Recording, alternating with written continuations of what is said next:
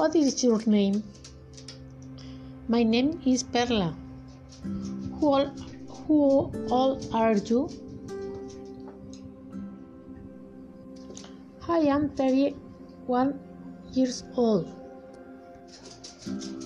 Where did you study high school? I studied in Guadalajara. When did you move the city? I moved in 50 years ago. I studied communication science. Where did you start to the work? I worked in Cinepolis. With which you live? I live with my husband. Where do you work today?